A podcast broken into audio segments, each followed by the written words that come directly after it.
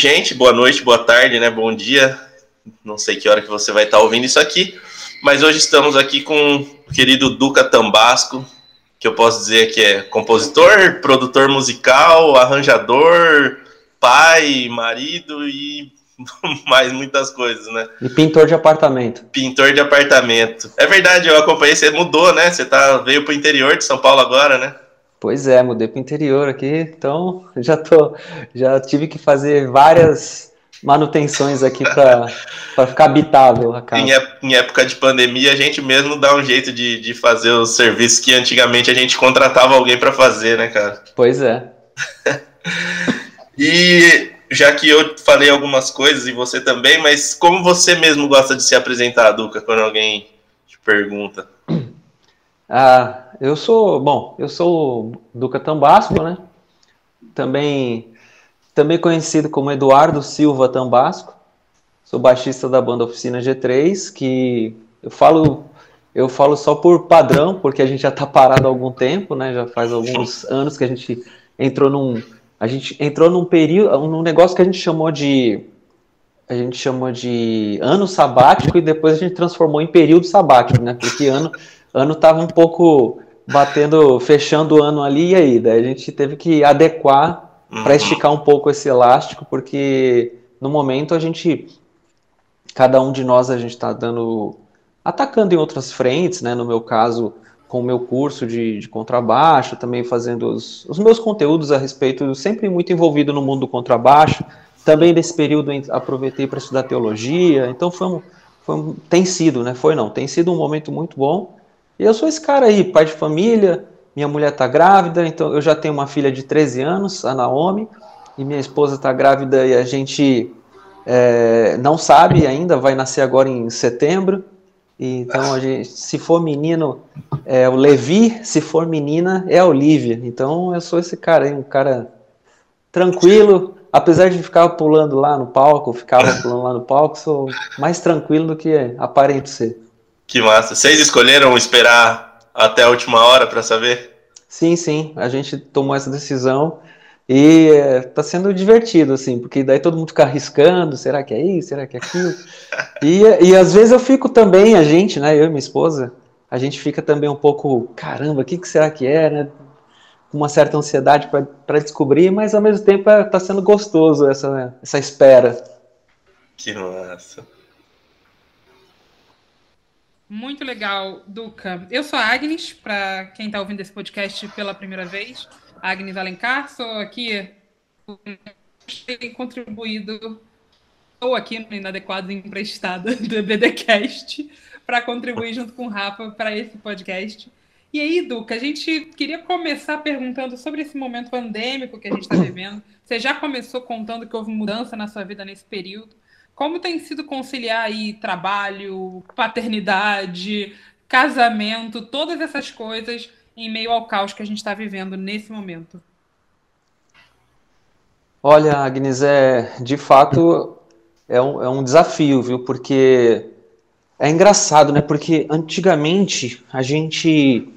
É, eu sei que o mundo vem mudando muito, existem coisas que a gente não tem muito o que fazer, ou talvez tenha o que fazer, mas por hora eu não sei muito bem é, como, como lidar com essas mudanças que que a gente tem se tornado, todo mundo tem que tem se tornado um multitarefa assim, uh, ninguém mais tem oito horas de trabalho, todo mundo o trabalho invade a casa e a casa se mistura com o trabalho e você ao mesmo tempo que você está desenvolvendo as suas atividades laborais, você tem que também cuidar da casa. Daí minha esposa começou na pandemia, ela começou a fazer o home office dela.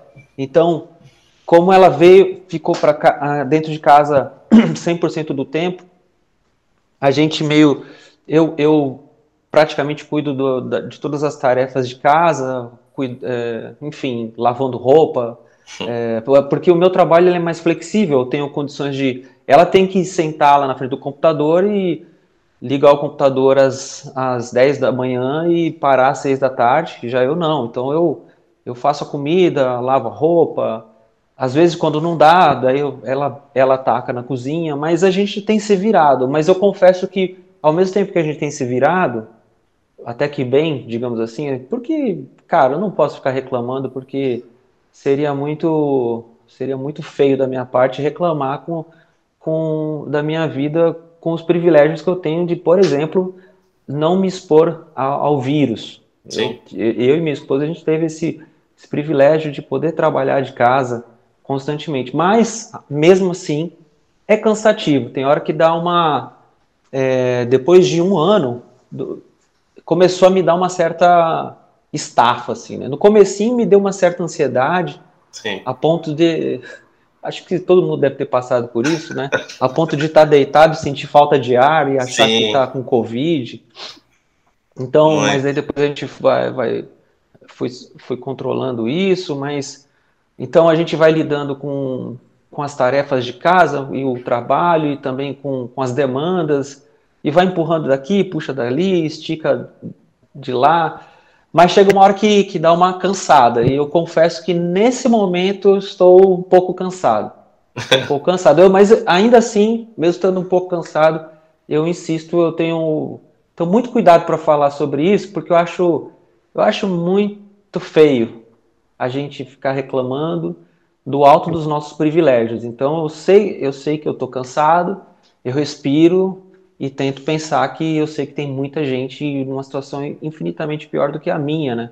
Sim. Até mesmo muita gente que perdeu parentes, muita gente que ainda perdendo parentes tem que se expor ao vírus dentro de ônibus, metrô, e, enfim, várias situações que a gente que a gente se compadece, né? Que se entristece muito, deixa a gente um pouco de mãos atadas, mas na medida do possível a gente vai tentando lidar com isso sem sem perder, sem, sem endurecer, né? Sim. Porque eu acho que a tendência nossa é com o tempo você vai.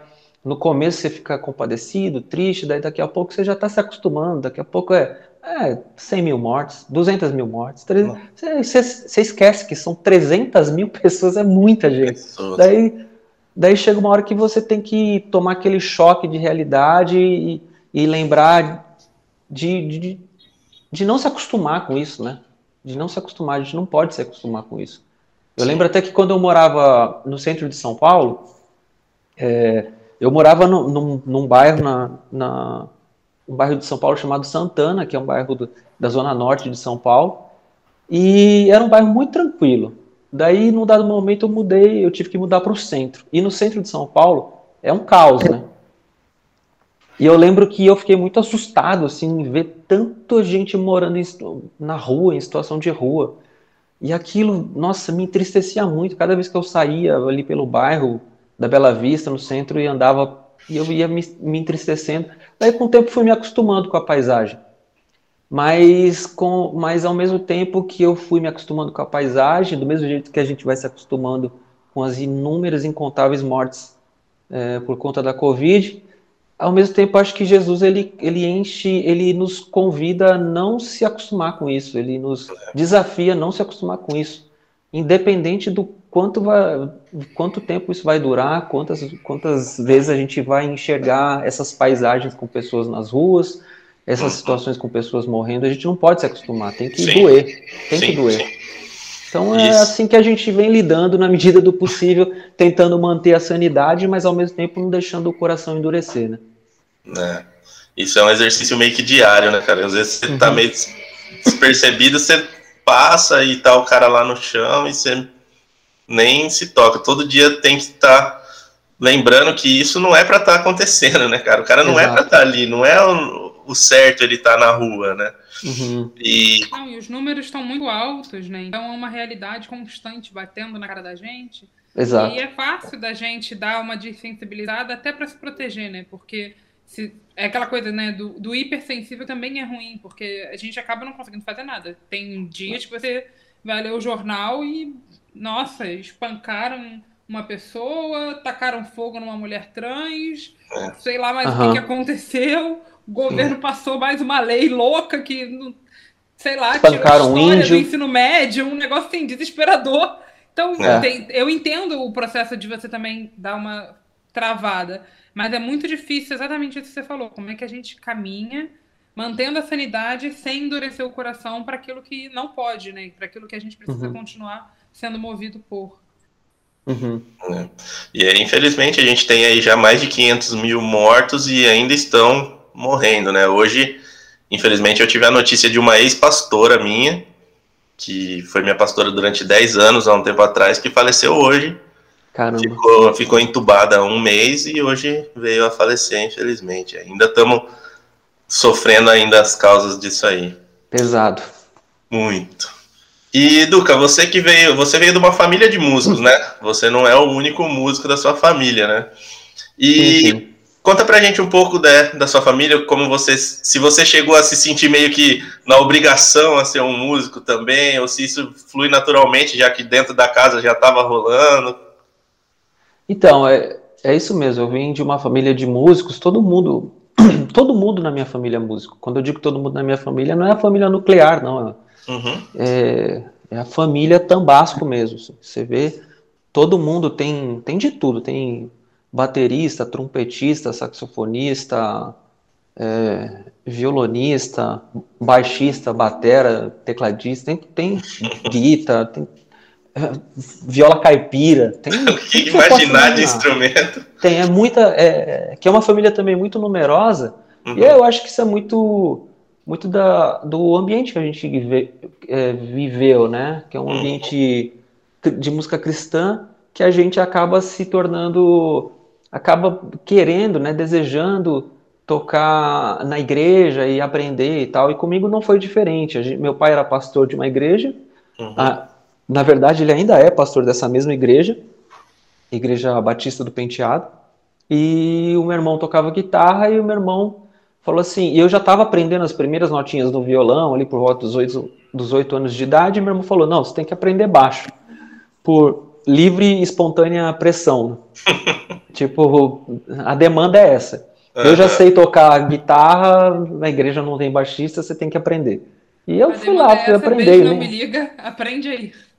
É, exatamente. Eu, eu honestamente eu não, não queria, eu com oito anos de idade, eu estava mais interessado em, em jogar bola. Jogar bola, videogame. pois é, daí eu sei que. Mas o meu irmão insistia e eu acho que isso durou até uns 12 anos, mais ou menos, que eu, que eu não queria. Mas depois eu comecei a gostar muito. Daí eu viciei, daí de lá para cá, tocando direto. Então, assim, eu posso dizer que eu nasci meio misturado com essa coisa musical. Uma coisa que eu gosto, que eu tenho uma, eu tenho uma lembrança muito gostosa da minha infância, é de ver, por exemplo, meu pai e os meus tios, quando eles iam em casa, assim, ou meu pai ia na casa deles, num dado momento lá da, da tarde, assim, depois de almoçar, depois da conversa toda, eles se reuniam, pegavam o cantor cristão, assim, daí eu tinha, tem um tio meu que ele é mais exigente, assim, uhum. ele pegava, assim, a, a partitura e ficava assim, não, não, vamos dividir as vozes aqui, você faz essa, daí ficava apontando, não, é aqui, ó, aqui, ó. Ele ficava brigando com meu com meu pai, com os meus outros tios, e eu ficava vendo, assim, eles dividindo as músicas em voz, assim. Sabe essa coisa da... essa coisa que a gente... É bem brasileira, a propósito, né?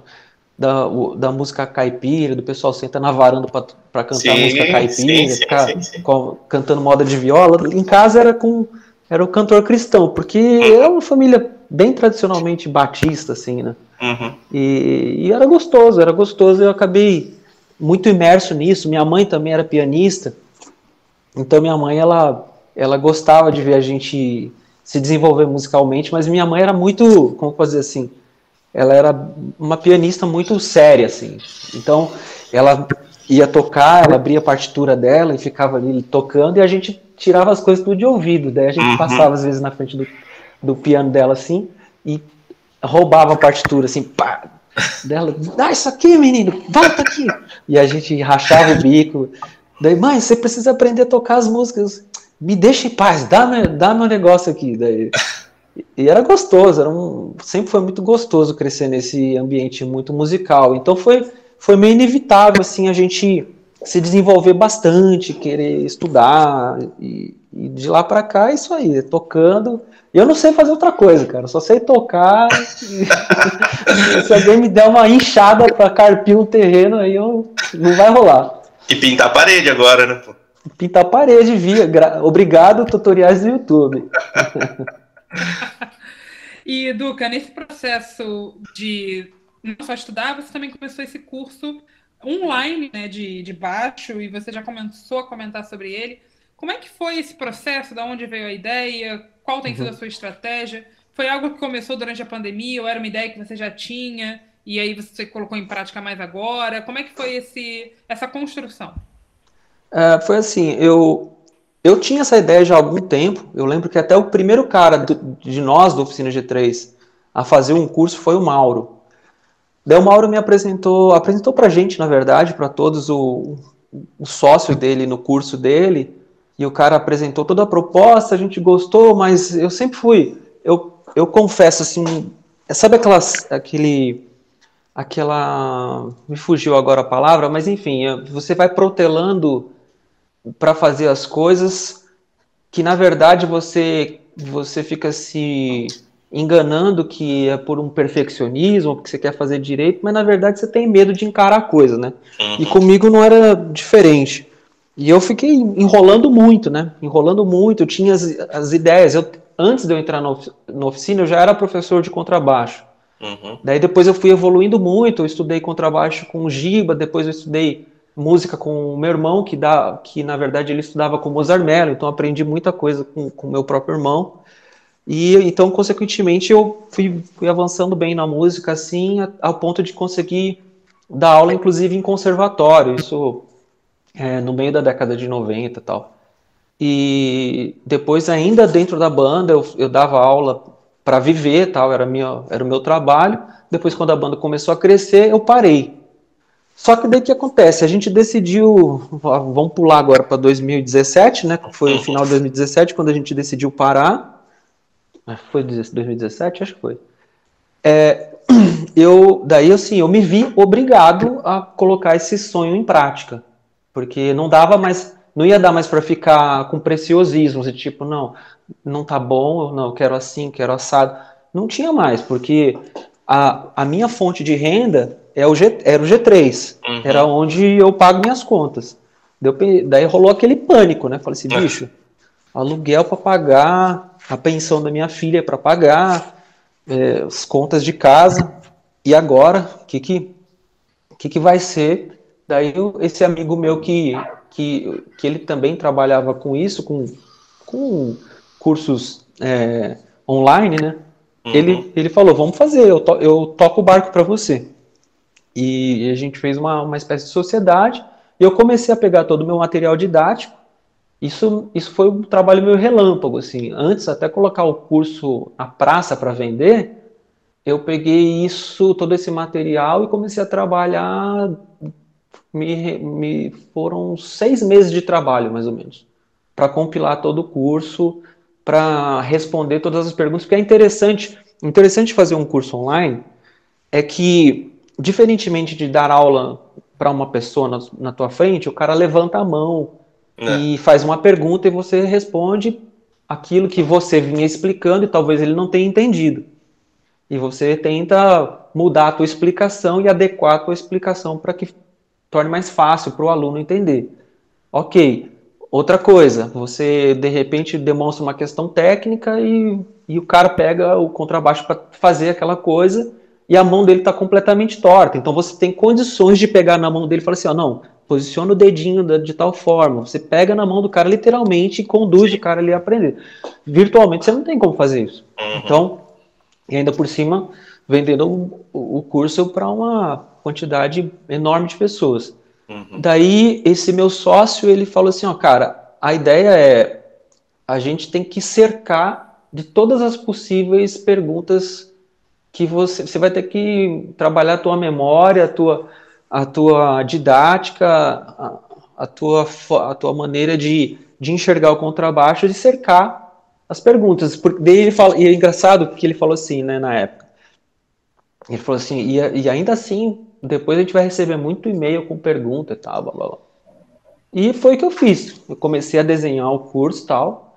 E como eu falei, levou acho que cerca de seis meses para ficar pronto. Quando a gente finalmente colocou o curso, eu já estava naquela certa ansiedade, né? Do, e agora vão começar a pingar as perguntas, expliquei direito, não expliquei direito, uma coisa é dar aula para o cara na minha frente, outra coisa. E graças a Deus, cara, eu acho que eu fiquei tão paranoico, no bom sentido, com, com essa questão do, das possíveis perguntas que viriam, que eu cerquei muito bem, sabe? Eu cerquei muito bem as possíveis dúvidas que as pessoas teriam. Então, todo o meu material nesse curso, é, eu sou até chato mesmo, assim, no sentido de, de demonstrar é, minuciosamente as questões que eu considero fundamentais para a pessoa ter um play com qualidade, e enfim. Uhum. E de lá para cá, e de lá para cá, isso tem sido a gente a gente conseguiu colocar em prática, né? E graças a Deus o curso é um sucesso, assim, vendeu muito e vende muito até hoje. E é o que tem pago, pago no, a nossa vida aí, graças a Deus. Que massa, cara, que massa. E aproveitando a gente está falando já, né, já no, nessa linha musical, é, em 94 você entrou pro, pro Oficina G3, né? É, uhum. Antes tinha um outro baixista, daí você entrou em 94. Você pode se dizer que isso mudou sua vida, cara? Totalmente, totalmente. É, eu em 94 eu tinha 18 anos de idade. Eu não tinha muita perspectiva assim do que eu queria. Na verdade, eu queria, eu tinha algumas ideias do que eu queria estudar, queria fazer. Eu tinha muita coisa de que eu queria fazer ou arquitetura ou, ou publicidade e acabei não fazendo nada. Uhum. E, mas assim, eu não tinha ideia de trabalhar com música e, e, fazer música. Isso era a última coisa que me via, vinha na mente. Eu, eu enxergava a música muito como uma coisa, sei lá, uma coisa secundária mesmo. Sim. Mas a entrada na banda ela deu uma guinada, uma guinada pro bem, assim, na minha vida, porque eu tive que transformar isso no meu, literalmente no meu trabalho. Era uma, uma vocação que eu tinha, né, pode-se dizer ministerial, mas ao mesmo tempo era, o, era, um, era o meu trabalho, era uma minha questão que envolveria a minha vida dali para frente. E, cara, é muito louco. Às vezes eu fico pensando como seria, já, em todos os sentidos, fico pensando tanto de maneira grata por, por ter entrado no G3 e, e consequentemente, ter tido o reconhecimento musical é, como contrabaixista, como músico e também como produtor musical, mas às vezes, inclusive, no pior sentido. Às vezes eu fico pensando assim, caramba, velho, e se eu, se eu tivesse sido outra coisa, sabe?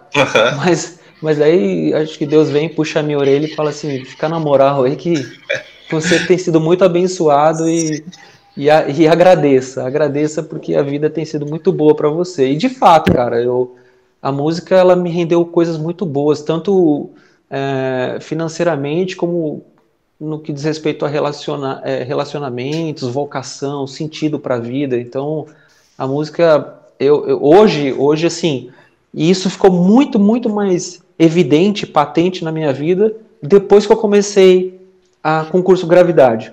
Ah. Mais até do que no oficina. No oficina eu tinha, eu tinha um sentimento de, de vocação de, de, de fé, de caminhada de fé. É, esse era o meu sentimento, mas, uhum.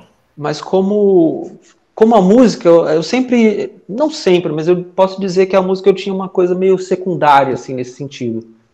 Mas quando eu passei a, a lecionar contrabaixo literalmente, né, 100% do tempo com os alunos e tal, isso me veio um outro sentido, um, não só o sentido pedagógico da coisa, mas de sentido para a vida e também e também no que diz respeito à, à, à saúde mental das pessoas, né? Especialmente Sim. nesse momento que a gente vem vivendo agora. A música tem sido um, uma válvula de escape para muita gente, para manter as pessoas saudáveis mentalmente, né? Uma vez Sim. que está todo mundo muito ansioso, sob pressão, enfim.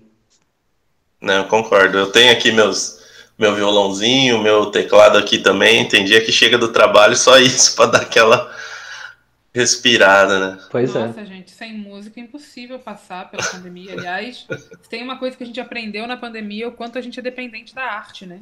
E todo mundo é fala isso. E, e não deixa de ser verdade, porque é o que a gente mais consumiu. Se brincar mais do que comida, porque a quantidade de série, de música, de tudo que a gente ouve. E Duca, deixa a gente fazer uma pergunta, talvez um pouco mais delicada, e você pode ficar à vontade para não responder. Nós recebemos uma pergunta aqui de como é que esse conjunto de mentes tão criativas como a Oficina G3 fez para lidar com os cerceamentos da gravadora? E quais eram os obstáculos mais difíceis de se enfrentar? Se era, por um lado, o conservadorismo dos crentes em relação ao rock, etc., ou conservadorismo em relação aos posicionamentos políticos, Ou tudo isso junto e os cerceamentos da gravadora? Tinha cerceamento da gravadora? Não tinha? Como é que era esse processo criativo de vocês com o mercado, com o meio cristão, etc? Olha, é, muita gente, muita gente fica, um, fica surpreso com isso, mas acreditem, as gravadoras, é, elas nunca, nunca fizeram nenhum tipo de objeção ou controle ou pautaram a nossa, a nossa música ou qualquer coisa do gênero. Nunca. Isso é uma coisa que a gente tem, a gente pode se sentir, digamos assim, privilegiados. Por exemplo, é, nem a, a, gente era da Gospel Records, a extinta Gospel Records, Sim. e depois a gente foi para MK. Na MK, muita gente acreditava que a MK ela pautava tudo, boicotava, controlava, mas a MK nunca fez isso. Uhum. E, e, não só nunca não fez nada parecido com isso, como a Dona Ivelise especialmente, que é a, a dona da MK, ela falava assim, ela falava, ela era bem engraçada com a gente, assim, ela tinha um jeito debochado de falar assim, ah, isso aí tá muito pesado, credo, nossa, meu Deus do céu, mas eu não, nem falo nada, não dou pitaco, eu não entendo bulhufas de rock, então vocês façam o que vocês bem quiserem.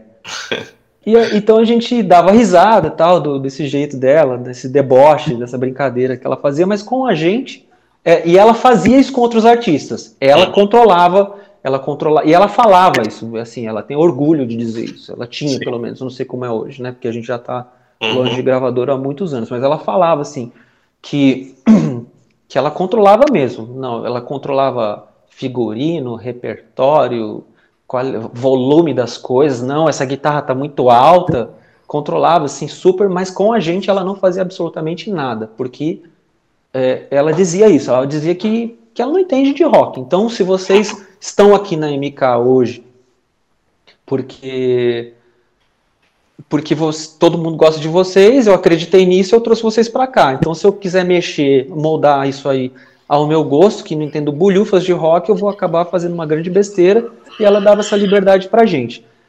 É, com relação às letras e questões políticas, nessa época, naquela época, nem se falava sobre isso, né? Não tinha tanto. Nem se falava, né? não tinha, não, nem, não existia esse, essa loucura política que a gente vem vivendo hoje. A gente, a gente falava, protestava mesmo, a gente tinha uma voz de protesto mesmo, de indignação. Hoje, inclusive, no, no meu Instagram, no meu YouTube eu postei a música Brasil, é, um play que eu fiz do contrabaixo, tal, tocando a música Brasil. E eu, quando eu estava escrevendo a legenda, eu pensei assim, já sei, eu vou, eu vou colocar a letra da música. E eu peguei a letra da música Brasil e colei a letra da música Brasil. E eu comecei a ler a, a letra e pensar assim, meu Deus do céu, olha essas coisas que a gente escrevia. Tinha até uma. A, a, poeticamente, eu posso dizer assim, até era um pouco simplório, né, para a época, para nossa para nossa realidade daquela época, mas era muito verdadeiro, sabe? Sim. E, é, e é muito louco porque, por exemplo, a música Brasil, ela tem até uma linguagem ecológica, isso é muito doido, assim, é, de preservação mesmo, falando da terra, que os homens destroem, bababá e tal. Sim. E, e é muito doido porque eu até escrevi isso aqui no, no curso de teologia que eu fiz a, coisa de um ano atrás, terminei, uhum. terminei né, há um ano atrás, na verdade, é, a gente teve um módulo lá que a gente falava, é, um módulo falava sobre a, a teologia da criação. Esse uhum. módulo, para mim, foi um negócio incrível, assim, foi um negócio assim, libertador e, e, e porque assim, eu tinha muitas, e ainda tenho, para ser bem sincero, muitas ressalvas com com o Velho Testamento, em especial com o Gênesis e com os cinco livros ali, o Pentateuco no início da Bíblia, porque são coisas assim que que eu lia e ficava meio escandalizado, digamos assim, né? Sim, sim. E muitas vezes assim não entendia e muitas vezes é, um tanto incrédulo com algum, algumas passagens, alguns textos assim, porque eu sou muito cético. Apesar sim. de eu ser crente, evangélico, uhum. eu sou muito cético para muita coisa. Eu sou um crente é, meio fajuto, digamos assim. A única coisa que eu não consigo, que, que eu, esse lado de crente fajuto que sou, não, que a, mexe demais comigo é a figura de Jesus, de Nazareno. Isso para mim é um uhum. negócio que cada vez que eu, que eu miro na figura de Jesus, eu fico ficou embasbacado assim com a, com a trajetória, com a vida, com, com a mensagem, enfim.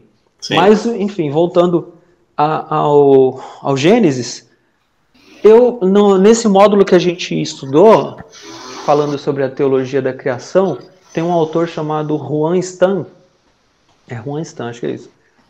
Cara, é, é maravilhoso assim, o jeito que ele aborda o Gênesis, a criação, a nossa responsabilidade e tudo com embasamento bíblico e tudo mostrando nos textos e isso fez um, um bem absurdo para mim. Hoje eu estava postando essa música Brasil e, e, lembrando e vendo que vendo que a gente no Brasil, onde nós temos a maior floresta tropical do mundo, a gente tinha até pouco tempo um ministro um ministro, um desministro da, das, da, do, do meio ambiente ele, ele é ex, né? Ele saiu agora. Ele né? saiu, saiu. Pois é, um ex-ministro do meio ambiente, o Ricardo Salles, que, que, que, o cara é quase um promotor da destruição, sabe? Sim. E então, assim, voltando à oficina e as, e as nossas músicas, eu e também essa questão do cerceamento ou não das, das, das nossas mensagens, isso nunca teve, muito pelo contrário, a gente escrevia, a gente sempre escreveu músicas muito com protesto, sabe? sobre diversos temas e isso sempre foi muito bem aceito, muito bem. É, nunca questionado. E tanto que a gente, no, agora falando de uma forma bem. Como posso dizer assim? Bem objetiva mesmo, a gente, a gente apresentava bons resultados, né? A gravadora Sim. via que a gente vendia muito CD, as pessoas gostavam do nosso trabalho, se identificavam com o nosso trabalho. Os Sim. resultados também de pessoas que que contavam as experiências de vida delas a partir das nossas músicas, então eles sempre respeitaram muito a gente nesse sentido. Sim. É, é legal, né? Eu, eu tava até conversando com a Agnes antes de você entrar, que eu sempre fui do. sempre gostei de rock, né? Eu sempre fui um pouco mais do, do punk, né, até. Mas uhum. eu crescia, eu sou aqui, eu sou de Campinas, né? Também sou aqui do interior de São Paulo. Então uhum. eu cresci indo para os SOS da vida e tudo que vocês participavam. E realmente o rock tem isso nele, né? De trazer esse protesto, de trazer esse impacto. Uhum. É, e hoje até, até comentando com ela, fala, pô, é meio frustrante alguns que alguns roqueiros se posicionando muito à direita e fala, meu, peraí, né? É claro, eu tenho exemplos de, de bandas que eu sempre gostei, que por exemplo tá aqui o o Ramones, que o Johnny era, era declarado de direita, assim, era até um negócio meio fora da curva. Então... Mas assim, hoje em dia tá, tá totalmente fora da curva, assim. Uhum, pois é. É. E assim, se a gente fosse ficar né, no assunto do Oficina G3, a gente fica aqui um tempão conversando. Mas, assim, pensando na revolução da, da música gospel da época que você viveu lá atrás, né? e vocês com oficina tiveram turnês internacionais, ganharam Grêmio Latino. Para não, não ficar falando de tudo isso, é, para você, assim, o que, que você considera que foi um dos maiores feitos assim da carreira de vocês enquanto banda, na, de qualquer tempo que foi? Tá, vamos lá. Eu posso dizer duas coisas. Hum. É, a, a primeira, a primeira que eu posso dizer é o próprio Grammy, como você mencionou que é até uma coisa curiosa, porque quando a gente se inscreveu, é, quando a, a, gravadora, na verdade, nos inscreveu na Academia Latina de, de, de Música, que é o Grammy Latino, uhum. é, e a gente passou a parte, a gente passou a fazer parte desse, desse ambiente, desse meio musical, que é gigantesco, é muita, muita banda e cantor, e América Latina gigantesco. É, eu acho que o Grammy Latino, em em tamanho ele beira ser maior do que o, o, Grammy, ou no mínimo igual, que é muita uhum. gente, não faz Sim. ideia quanta gente gravando. Inclusive, cantores de música inglesa, sabendo do, do, do tamanho do mercado, compõem, compõem projetos inteiros em espanhol para participar do mercado latino. Então, assim, quando a gente começou a participar desse negócio, foi muito louco. A gente foi a primeira vez para lá e todo esperançosos, né, que a gente ia poderia ganhar e não ganhamos. Daí beleza, daí a segunda, a primeira vez foi, foi em, a primeira vez que nós fomos foi em Las Vegas. A segunda vez que nós fomos foi em Los Angeles. Uhum. E a gente estava ainda naquela esperança, né? Nossa, poxa, não ganhamos daquela vez. Quem sabe dessa vez? E chegamos lá, pum, não ganhamos de novo. Uhum. Daí quando chegou na terceira vez, que era em Las Vegas, e, na, eu lembro de, uma, de, um detalhe também. A gente era tudo preocupado, né? Aqueles peixes fora d'água daquele ambiente assim, querendo fazer tudo certinho, chegar nos horários, enfim, sentar, se comportar, roupinha, blá blá blá e perdemos uma, perdemos duas. Chegou na terceira, a gente tava, a gente tava indo fazer turismo. Gente tava nem mais aí, já falou, ah, vamos lá, a gravadora falou pra gente ir, bora, vai ser da hora, vamos, vamos se divertir. E a gente foi fazer turismo, foi literalmente passear. Não tava nem aí, nem se preparou, a gente nem se preparou direito com roupa, com figurino, se vestia do jeito que queria. Porque tinha, nas primeiras vezes, falar, não, vocês têm que ir de smoking, não sei o quê. Nessa vez a gente falou, não, vou vestir do jeito que eu quero. Beleza. Aí chegou lá, a gente estava tão passeando, tão dando rolê, que quando a mulher chamou nosso nome, foi um negócio tão. Foi, foi um negócio tão esquisito, assim, a gente ficou meio. Oi? Com, o com o CD depois da guerra. O nosso CD mais pesado, um CD de metal. A gente, a gente ficou alguns segundos sentados ali, sem levantar, quando ela Assimilando. falou que e a gente ficava assim rindo. E do nada a mulher lá em cima ela falou: Venham, poxa vida, vocês não vão vir, não. ah, é verdade, a gente subiu lá e tal. E foi muito legal, assim. Mas a gente foi tão, tão relax nesse sentido que a gente que não tem dimensão do, do quão grande foi isso pra gente. Sim. E foi uma coisa muito divisor de águas também na nossa vida. É, e uma outra, claro, o Rock in Rio também foi muito louco, que a gente tocou e tal. Mas, mas eu acho que mais, mais, mais de todas assim da minha vida que coroou o que o que eu poderia dizer é a gravação do, do Histórias de Bicicletas em Londres. Ah. Porque são várias coisas. Uma que o momento que a gente estava vivendo era um momento de muitas dores. Quando a gente escreveu Histórias de Bicicletas, a gente estava vivendo muitas tragédias pessoais.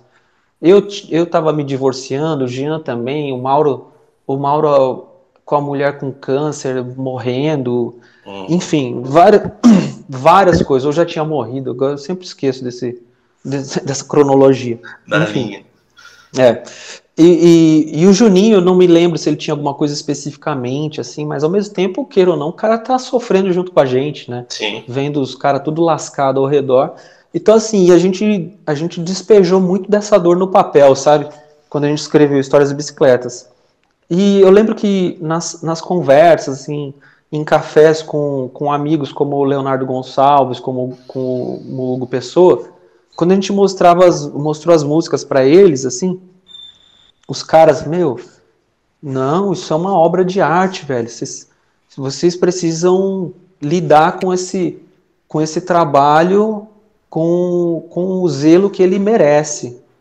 Daí a gente, pô, obrigado, mano, que bom que vocês estão gostando, não sei o que. Não, cara, a gente tá querendo gravar não sei quando. Não, vocês têm que gravar isso em Londres, velho, no berço do rock.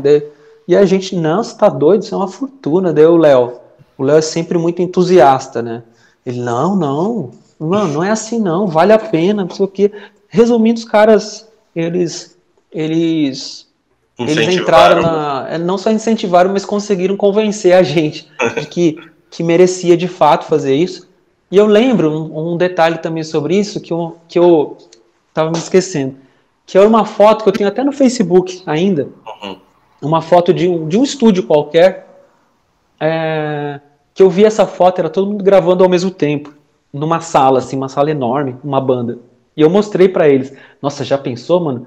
Não, vocês têm que fazer isso. Daí que isso começou a surgir. Foi a partir de uma foto que eu mostrei. Uhum Daí eu falei, não, você tá doido? Imagina. A gente até. Eu até lembro que eu tinha comentado, a gente podia fazer no estúdio na cena, que é um estúdio de São Paulo, que é uma sala gigantesca tal. Não, a gente pode fazer lá, dá para fazer isso. Não, cara, tem que levar essa ideia para Londres, blá, blá, blá. Fomos para Londres. Lembro que eu lembro que eu vendi um terreno que eu tinha, o Juninho tinha umas economias também, juntamos uma grana aqui, a, a gravadora deu uma, uma parte, a gravadora, na verdade, ela deu a parte que ela sempre daria para gravar um CD, que daria muito bem para gravar o CD no Brasil, mas daí para gravar em Londres ficou três vezes mais caro. Sim. Por conta da, da, Libra, por conta também de ser mais caro. A uhum. Inglaterra é mais caro, os estúdios. E a gente pegou nossas pegou nossas economias. Às vezes eu fico até pensando, meu Deus, que loucura que a gente fez. Né? Eu torrei, eu torrei um terreno. Um terreno no, no disco. Que era um lugar que eu tinha um sonho de construir minha casa, não sei o que e tal. Hoje eu moro de aluguel. Acontece. Mas, né? eu estou, mas eu gravei um CD em Londres. Sim, então, assim, então é uma coisa que, que eu acho que, cara, isso para mim tem um valor inestimável, porque a gente viveu momentos muito legais lá. Pra você ter uma ideia, a gente ficou hospedado numa casa, a gente alugou uma casa, um Airbnb, que é, uma rua para trás, na mesma uma quadra para trás era a casa que a Amy Winehouse morava, sabe? Sim. Então Nossa. era muito louco. A gente a gente ficou hospedado muito perto de Cannon Town, que é um bairro sinistraço assim de de Londres, assim, muito hum. louco. E só os punk lá, os meu, só gente louca assim andando na rua, é muito doido. Daí a gente teve essa experiência todo santo dia, acordar, pegar as bicicletas e ir lá pro, inclusive é por isso que chama história das bicicletas. É porque de fato a gente a gente pegava a bicicleta, aquelas tipo a bicicleta de aluguel num ponto e parava ali perto do, do estúdio e passava o dia no estúdio, depois voltava para casa de bike e tal. Então, eu acho que esse aí seria o ponto alto, assim, eu, eu diria que é o ponto alto da nossa, da minha carreira, Sim. pelo menos, eu tenho certeza que é. Que massa. Quanto tempo vocês ficaram em Londres para gravar? A gente ficou 12 dias. 12 dias? É, acho que foi isso, 12 ou 11 dias, agora não lembro direito. 11 ou 12 dias. Legal. Foi, acho que foram 10 dias de gravação. Então uhum. acho que é isso, 10 dias de gravação e uns dois dias livre, assim. Mas livre e vírgula, né? Porque correria é um absurdo. Que maneiro. Muito legal saber a história também do, do, do disco. Eu lembro que, que, quando saiu eu pensei, gente, história de bicicletas, é a minha cara, porque eu sou ciclista, tô sempre andando por aí. E aí eu assim, gente, é a minha cara esse, esse, álbum, vou ouvir de novo, porque né, tinha passado aquele período sem ouvir os álbuns da oficina, e eu falei, ah, interessante, história de bicicletas deve ter tudo a ver comigo. mesmo, adorei. É, Duca, ao longo da, da sua caminhada, você com certeza experimentou muita coisa dentro da igreja, fora da igreja, viveu inúmeras coisas, e aí, a partir de toda a sua experiência, a gente tem uma pergunta bem aberta, que você pode responder como você quiser, que é, quem é Deus para você? Ah, cara, eu, eu... É, essa pergunta é boa mesmo, bem ampla, né? É, mas é engraçado, eu, eu tenho uma relação com Deus muito... Eu não tenho muito uma relação as pessoas acham que vão ficar um pouco escandalizadas, mas não tem muita relação de um, um ser soberano, assim, pairando com sua mão, sua mão poderosa que pode, ela pode, ao mesmo tempo que ela nos protege, se a gente não andar na linha, ela pode esmagar a gente, sabe? Uhum. Então, eu, a minha relação com Deus é muito mais próxima, é muito mais, muito mais centrada na figura de Jesus, sabe?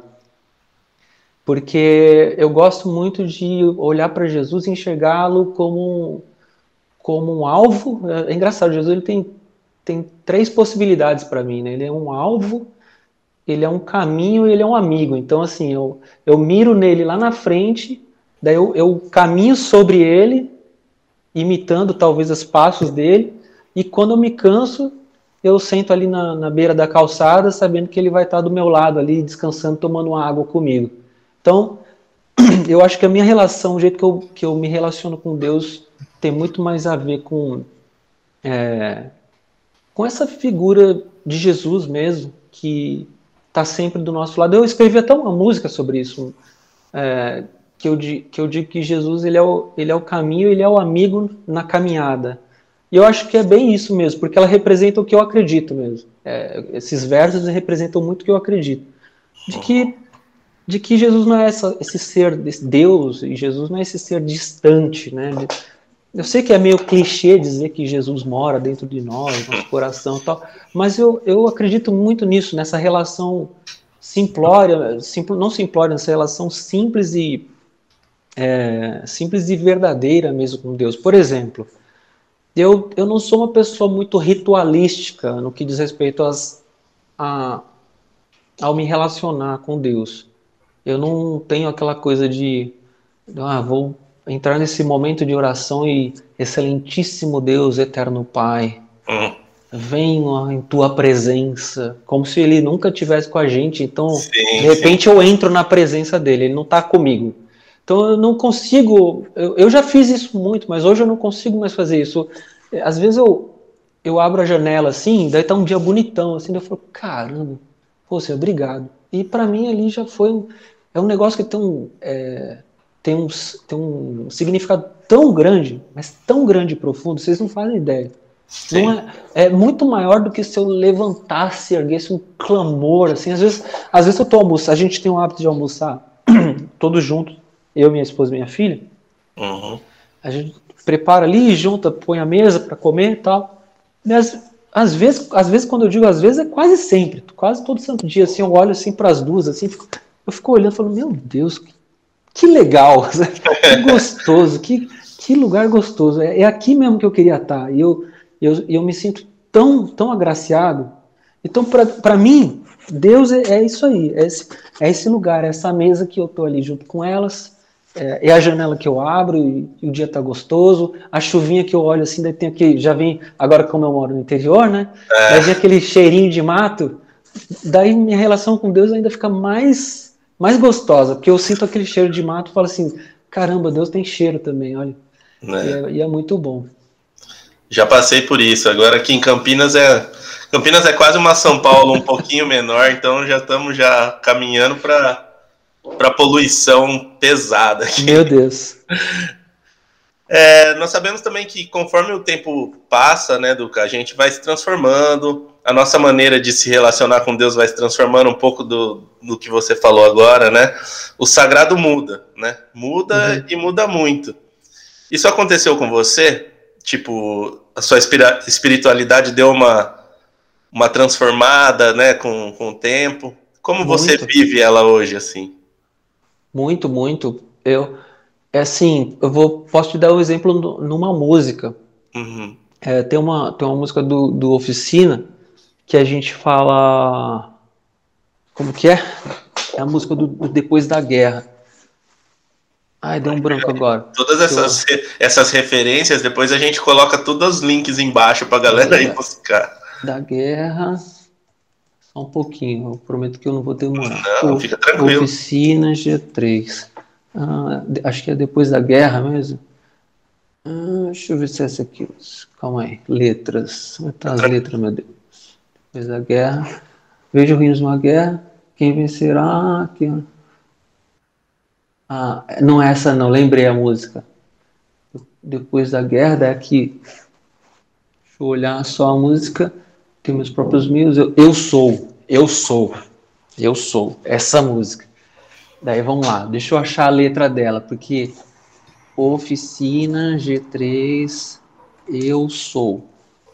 Essa música, ela, repre ela representa muito bem um jeito que eu pensava e um jeito que eu não penso mais. Que hoje, eu, hoje na hora que a gente fosse escrever essa música, eu, eu, não, de, eu não tiro a validade dela. Sim. Não é isso. Uhum. Pelo amor de Deus, quem tá ouvindo a gente aí não vai falar, pô, o cara tá, tá desconsiderando a própria história. Não é isso, longe disso. Mas é, mas é, eu até, muito pelo contrário, ao contrário de des, desvalorizar o, a própria história, eu olho e eu olho para isso e vejo assim, que legal que eu pensava assim, hoje eu, eu me sinto um pouco diferente na minha relação com Deus.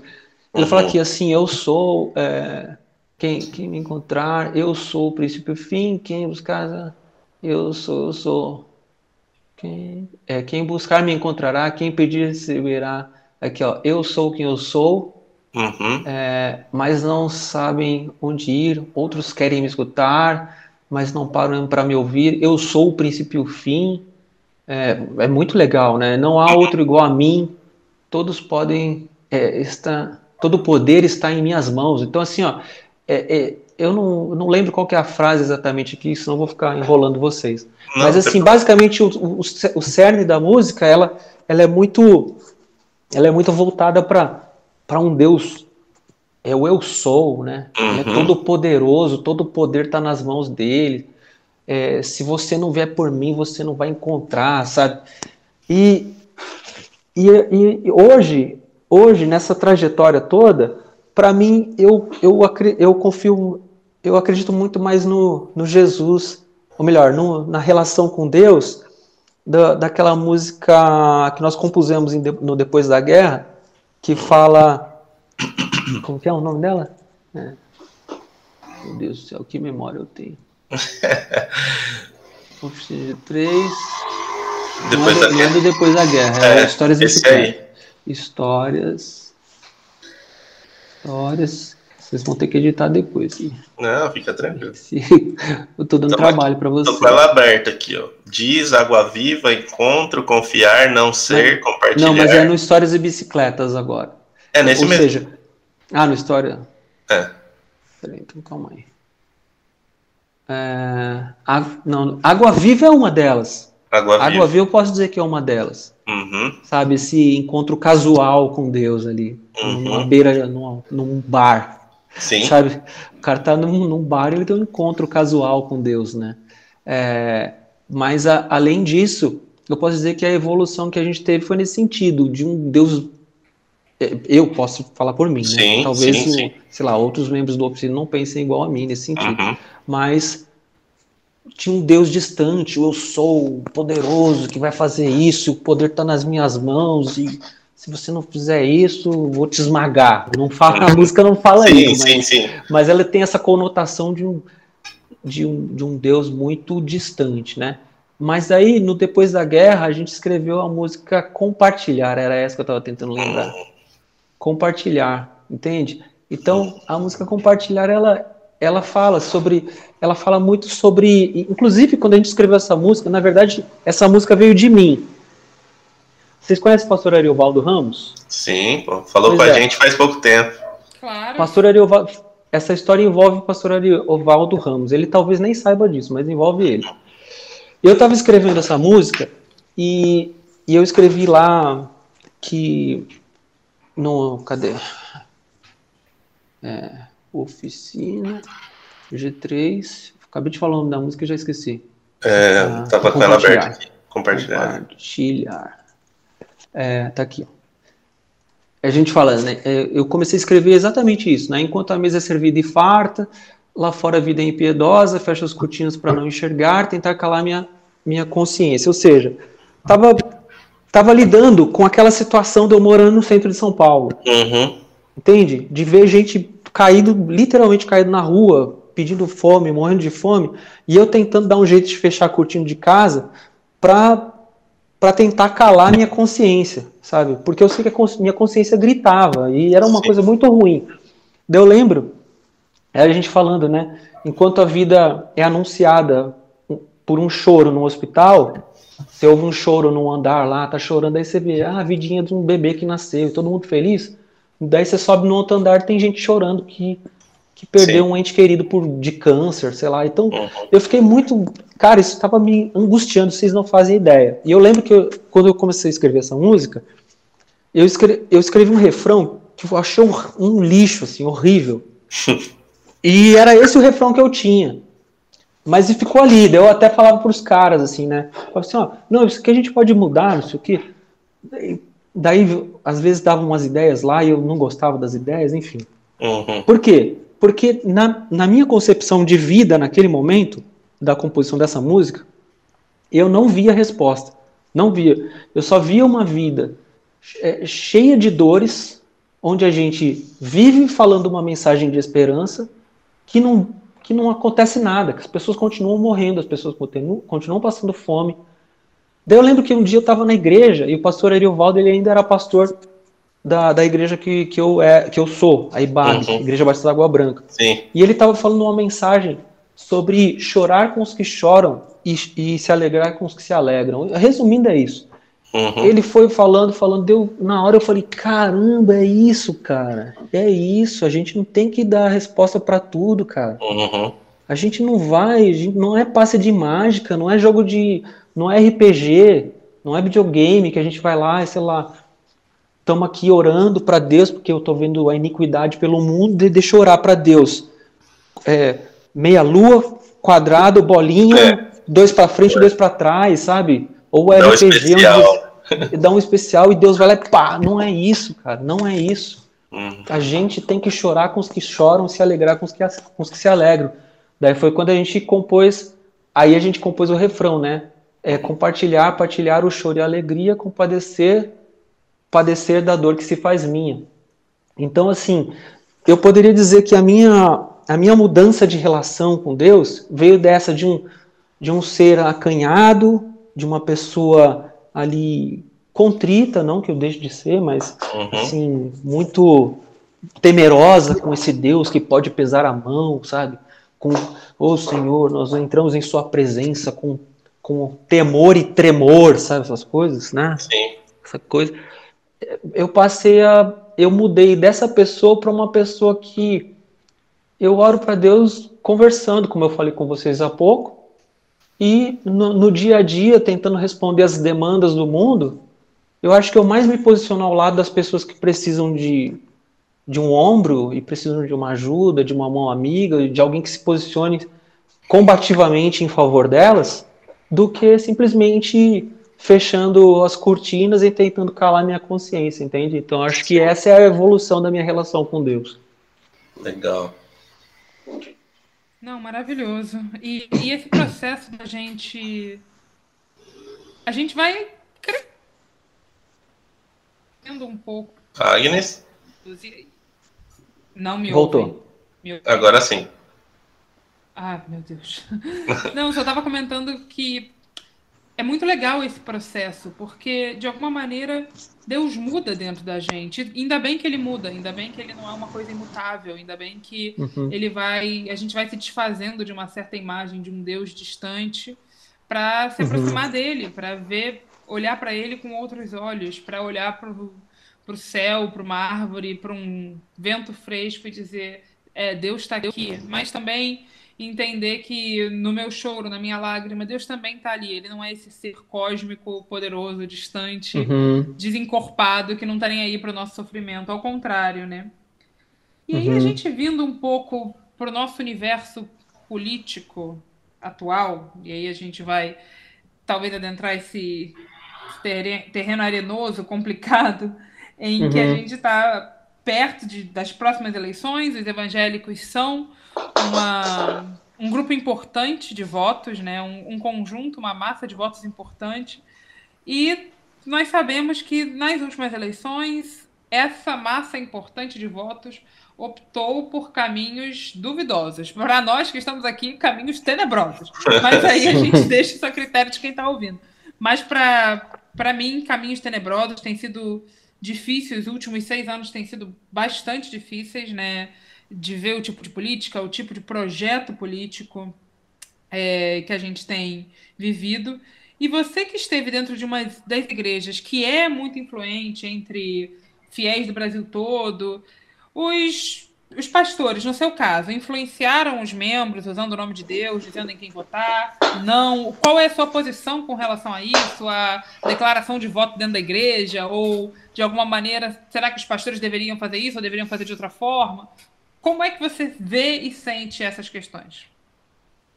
Olha, o posicionamento da igreja, de, de uma maioria cristã, de maneira é, conservadora, no, na, na, melhor das hipóteses, conservadora, para não dizer com mais franqueza, reacionária, Sim. não é novidade, não é uma invenção dos tempos atuais.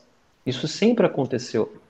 É, vide é, no golpe de 1964, a marcha pela família, por Deus e pela família, uhum. que, que a igreja evangélica abraçou e, com, mais uma vez, é, colocando um fantoche ali, que a gente, no caso era um medo do comunismo, né, tal, João Goulart, que não tinha nada a ver, não, não tinha nada a ver com, com alguma ameaça comunista, na verdade, era um, é, é, o, é o básico, né? É, é, é, são os direitos dos trabalhadores, que envolvia especialmente as pessoas que estavam ali marchando, né? Sim. Contra, contra, enfim, contra tudo isso que está aí, né? Da, da, contra, o, contra o, tudo isso que está aí daquela época. E, então, assim, só que, beleza, passaram-se 21, 21 anos, né? Eu acho que foi isso, né? É 64, foi, é.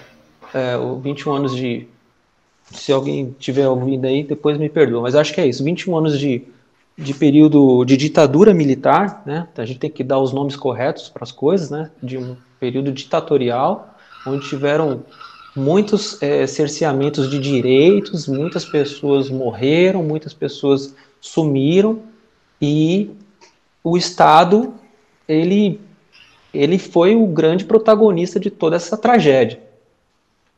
É, corta agora para o nosso tempo atual. Eu, a igreja ela continua a mesma coisa.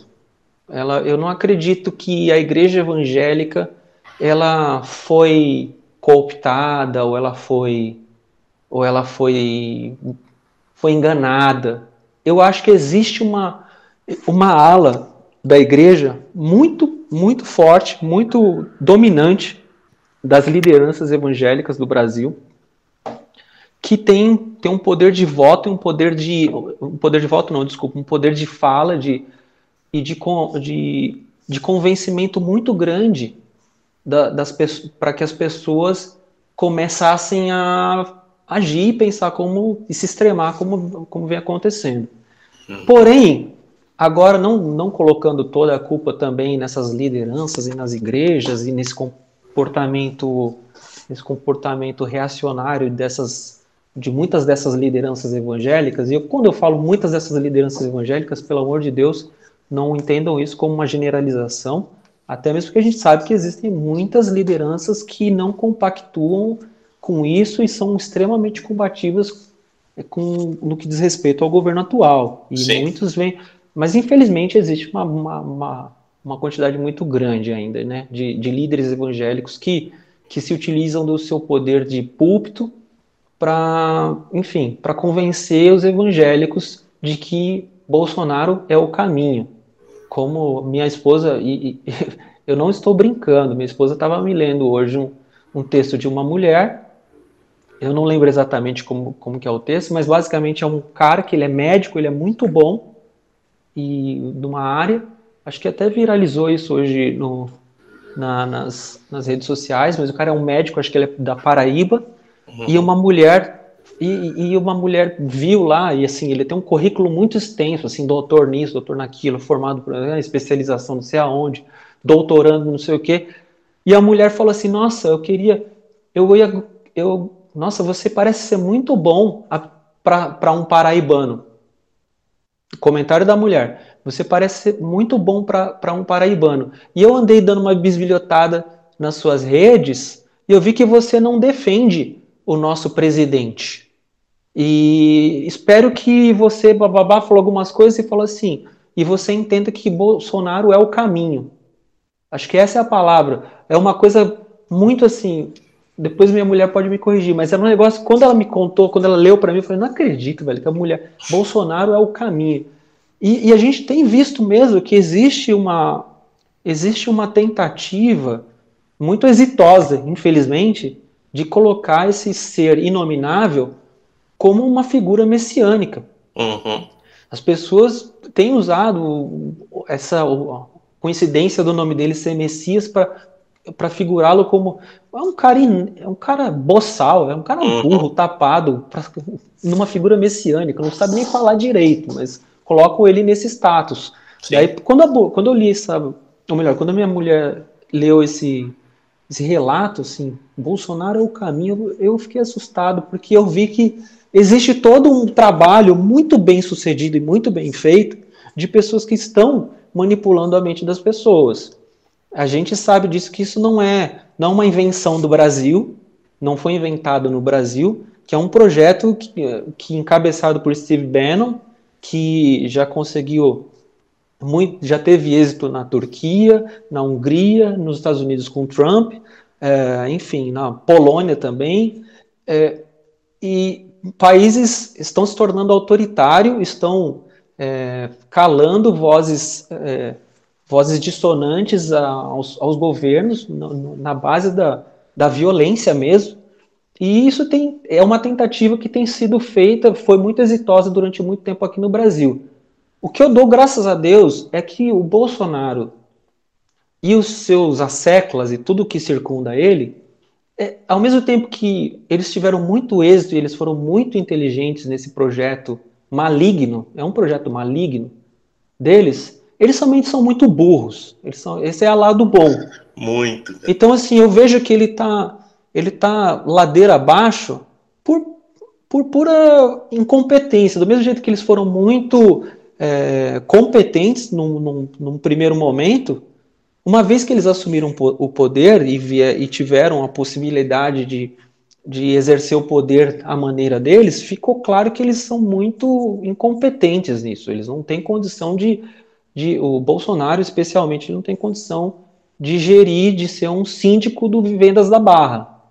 Se deixassem ele para cuidar ali, do, do, organizar as coisas do condomínio, ele ia fazer uma tragédia, entende? E que dirá o que ele vem fazendo no país. Então, o lado bom de tudo isso é que eu sinto que isso vai ter um fim, e eu tenho muita esperança nisso. Tenho muita esperança nisso. Agora, voltando para o projeto, que eu acho que muitas pessoas não se dão conta de como tudo isso foi feito, é, tanto que teve o escândalo da, da Cambridge Analytics, né, no, no, na Inglaterra, que é na Inglaterra, né, que que, que eles que a Cambridge, acho que a Cambridge Analytics é uma empresa inglesa que foi contratada e fez todo aquele projeto nos Estados Unidos, mal sabiam as pessoas que usam Facebook quando ela que quando elas estavam clicando lá no Facebook, quem é você no elenco de Game of Thrones? Mal ela sabe que ela estava mapeando a própria personalidade dela para essas pessoas, para esse Steve Bannon e companhia limitada, simplesmente a, atacar pontualmente nas dores da pessoa e nos medos da pessoa, né? A gente, a, a, gente entende muito os afetos, a gente entende muito essa palavra afeto e afetividade como algo gostoso, singelo e bonito, eu tenho afet, afetuoso, mas o afeto ele também ele pode ser entendido como, como algo que nos conecta de maneira por coisas ruins, pelo ódio, pela raiva, pelo medo, e essas pessoas, essa política dos afetos, ela foi causando esse ódio em alguns, causando medo em outros, ou seja, eles, eles foram geniais, eles ponto, eles chegaram na tia na tiazinha lá que tem tem medo que vai implantar uma ditadura gaysista. Eles começaram a bombardear coisas, uma madeira de piroca, não sei Sim. o quê. Naquele outro lá, no, tio, no tiozão que tem medo que o carro, a Renegade dele vai ser roubada. Daí não, é porque a favela, a bandidagem, não sei o quê, e só, e só a mão armada da polícia que vai resolver. Então eles foram extremando as pessoas, né? Sim. Extremando as pessoas. E eu digo isso com muita tranquilidade, por, sem, sem, tá, sem medo de, sei lá, de estar tá dizendo que é alguma coisa que eu acho, que talvez uhum. não, não é acho e talvez. Eu vi pessoas muito perto de mim se extremando. Pessoas Sim. dóceis, carinhosas, se tornando pessoas agressivas, violentas, odiosas, que quando a gente começa um papo sobre isso, como a gente está conversando aqui, a pessoa começa a ficar com ódio, ela começa a ficar com raiva. Eu tive situação de, de, eu, de eu desistir, falar, mano, esquece, não converso mais sobre isso. Hum. a pessoa começa a espumar, assim, sabe? Então, você vê que é um trabalho muito exitoso que foi feito para entrar na mente dessas pessoas e extremá-las em seus respectivos medos. Sim. Entende? E entender. Só que não basta colocar, implantar o medo nas pessoas. A gente precisa apontar um Messias. E quem é esse Messias? É o Bolsonaro, é o Jair, é o Messias. Sim. E eles, e eles fizeram isso, e as pessoas não. Muita gente tem acordado. O lado bom de tudo isso é que muita gente tem acordado e visto que o cara Sim. é um idiota, é um boçal. E a culpa, de, é culpa dele mesmo, né? Exatamente, ele é incompetente. Ele não é. tem. Daí, assim, é, pessoas que, que defenderam, até as pessoas não conseguiram não, não notar que defendiam o cara é, como um defensor da família de bem, da família cristã, e não olha pro cara que o cara já tá no quarto casamento, um filho com cada mulher. Sim. Daí olha a outra, eu só não, eu só não te como porque você não merece. É, não te estupro, eu, eu né? tinha só não te estupro porque você é. não merece. Eu, eu, eu pegava o apartamento X lá para comer gente, tá bom para você? E os crentes, uhul, tamo aí, beleza. É o cara falando assim, daí o cara, a boca do cara parece uma latrina, né? Em reunião ministerial. Sim. E os crentes, beleza. Mas eu lembro que quando eu falava um palavrão, meu pai, menino, é. misericórdia. É bem isso. Brigava comigo, sabe? Que eu falava, desculpa, falei um palavrão. Minha mãe ficava brava comigo. Daí, de repente, os evangélicos, não, o cara é uma, a boca do cara é uma latrina, é um esgoto, mas tá tudo muito. Tá, ele é o Messias. Releva. Então, assim, então, assim é, foi um trabalho.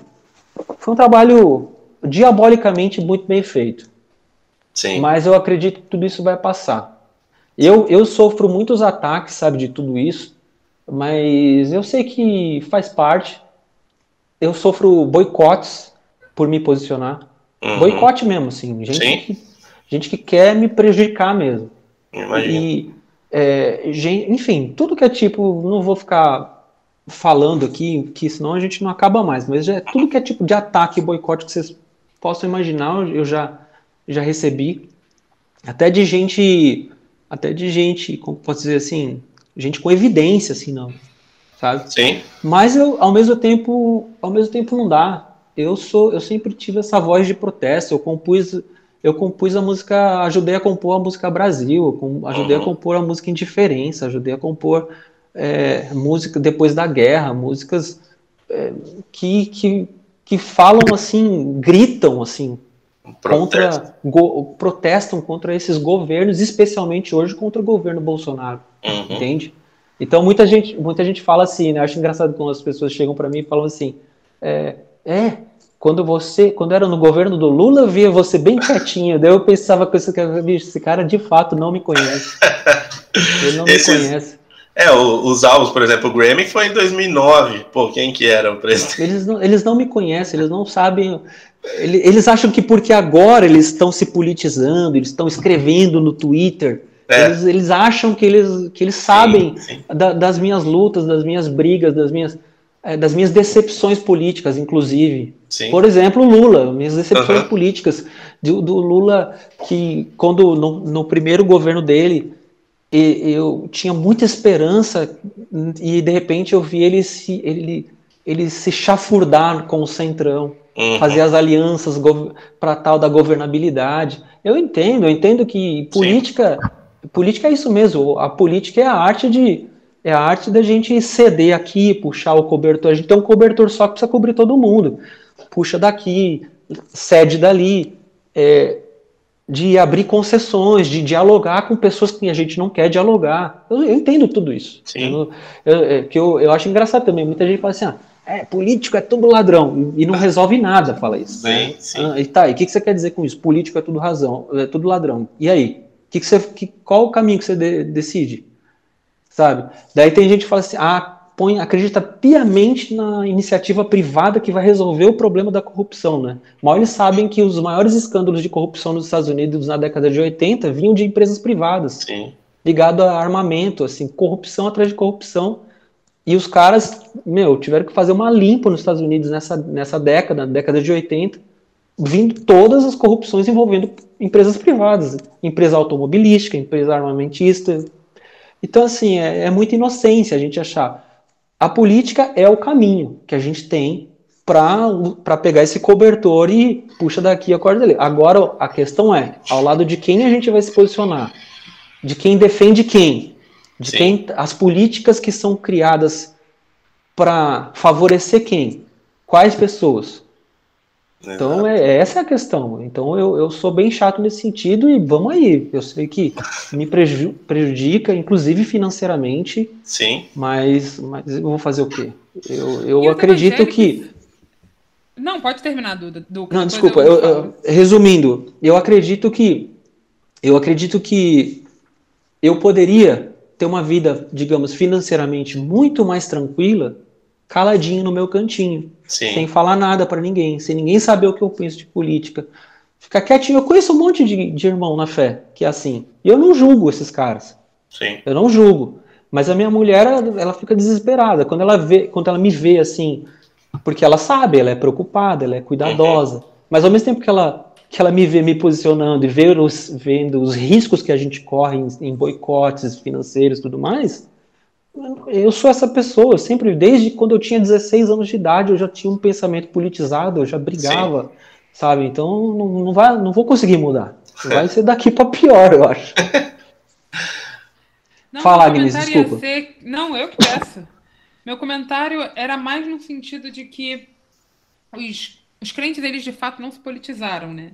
Porque você pensar politicamente é uma coisa muito distinta de você simplesmente articular os seus medos, misturada com as suas crenças, e acreditar que o Estado tem que dar conta de uma falta que, na verdade, não é do Estado. Não é do Estado regular sobre os corpos, sobre a moral, sobre como, o que, que o outro faz no seu espaço privado. Não é do Estado regular sobre a vida sexual das pessoas. Isso quem quer regular são os cristãos que, de alguma maneira, têm um complexo de Deus, de achar que eles sabem o que é melhor para todo mundo.